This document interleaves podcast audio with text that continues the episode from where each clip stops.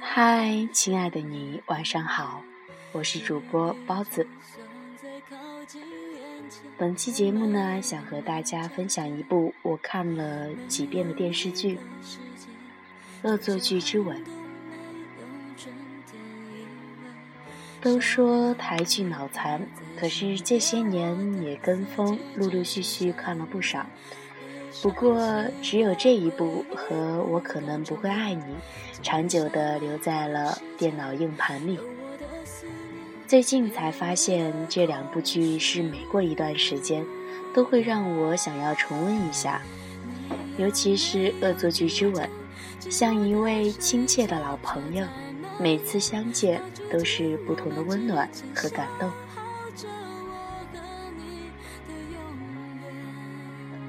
第一次看《恶作剧之吻》，应该是在小学的时候吧，反正很久以前了。当时就觉得湘琴好蠢啊，觉得怎么会有笨成这样的女生？不会念书，不会烧菜，不会讲话，做什么事儿都搞砸。但是植树倒是符合心中天才少年的样子，干净的面容，高挑的身形，聪明又冷酷的眼神，还有帅气的长发。理所应当应该忽视掉湘琴这种人的存在。不过湘琴实在太好命了，有个和植树爸妈是老朋友的爸爸，又可以住在植树家里朝夕相处。随着剧情的发展，湘琴的美好和温暖越来越明白地展现在所有人的面前，我也慢慢地开始欣赏她了。湘琴性格中有一部分非常无私和善良，因为担心植树没有像往常一样得第一名，心惊肉跳地站在百名榜的开头看植树的成绩，却完全忘了几个月来自己为挤进百名榜的努力。为了陪失恋的闺蜜可以推掉和植树的圣诞舞会，为了植树爸爸的公司起死回生，可以答应不再见植树。等等，不胜枚举。他的爱也非常的简单，一颗心单纯到底，看一眼就知道在想什么。偶尔抽风演个戏，也会被植树轻松的拆穿。记得第一次为湘琴流泪，是在他第一次离开袁家和植树道别的时候。可以听出来，湘琴的声音里压抑不住的绝望和难过，换来的是一句头也不回的冷冷的再见。于是和湘琴同步的流下了伤心的泪。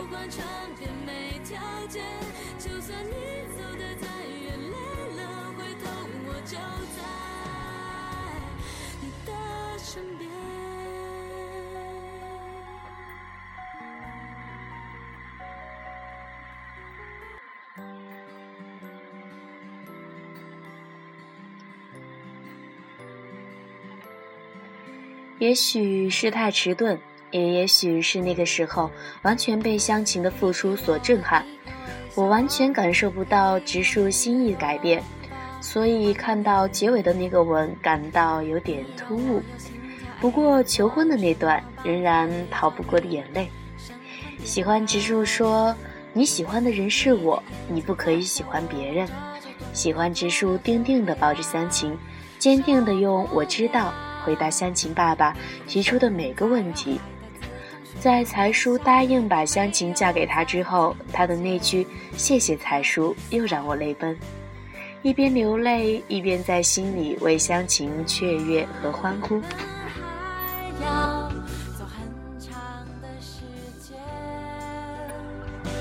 第二次看好像是高中了，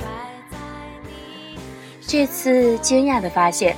原来植树从一开始就是爱着湘琴的，不得不佩服郑元畅内敛的演技，很多细节可以经得起细细的推敲。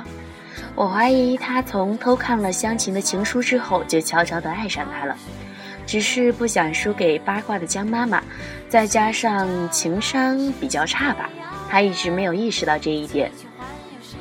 总之，那之后他对湘琴就开始有了片刻的温柔，比如在湘琴临考前的那句“加油”，虽然是他自己明令禁止湘琴在学校和自己说话；比如在公交车上的挺身而出，用双手为他撑出了一片安全的空间。比如在开学之前帮他补寒假作业，尽管他整天说最讨厌的就是笨蛋。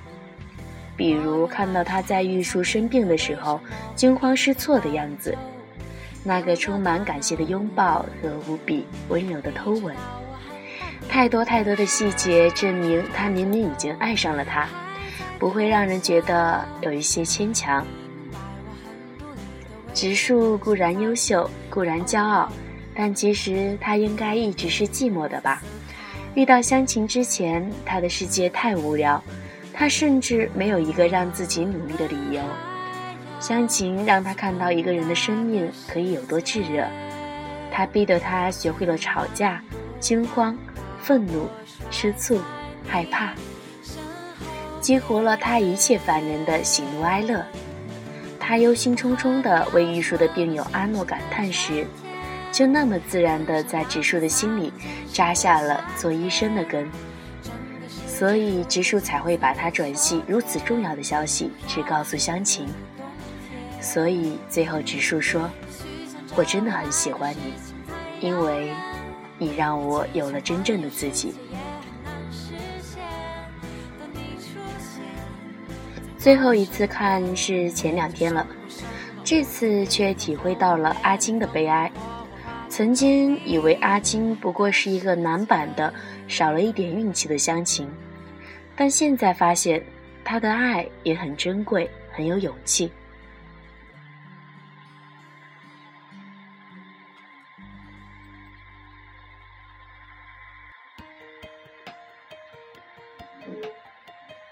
有一幕是阿金很认真的对湘琴说：“我们要开一家面馆，我早上去买菜，但是不会叫醒你，因为想让你多睡一会儿。”那段曾经觉得很花痴的独白，却让我流了泪，因为阿金想要的真的很简单，而且他是真的用整个生命在爱湘琴。记得阿金在餐厅朝植树愤怒的大喊：“湘琴，她不是一个女人，她是公主。”植树听到后脸色有片刻的寒冷，也许是感觉到了威胁吧。这个自己从来没放在眼里的对手，居然这样珍视，笨蛋湘琴。每次看结尾，还是会感动到不可救药。喜欢冰山王子融化后的阳光灿烂，喜欢看湘琴的幸福生活。也许偶像剧的好处就是这样，暖彻心扉的正能量，让人可以恢复对生活的信心，再次相信生命中会有美好的事情发生。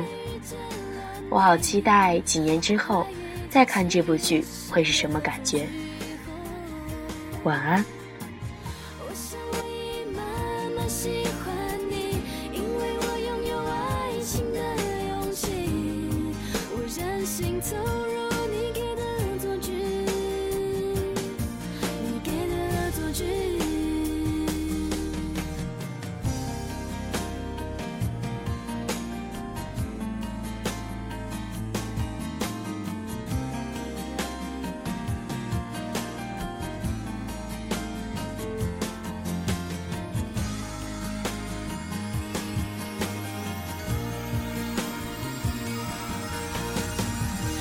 找不到很好的原因去阻挡这一切的亲密，这感觉太奇异，我抱歉不能说明。我相信这爱情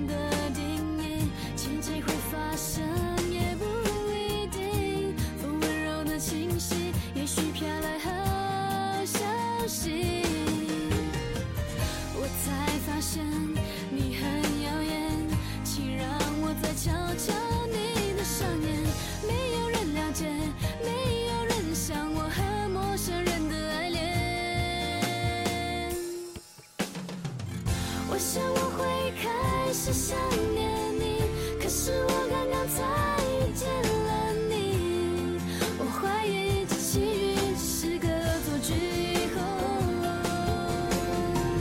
我想我已慢慢醒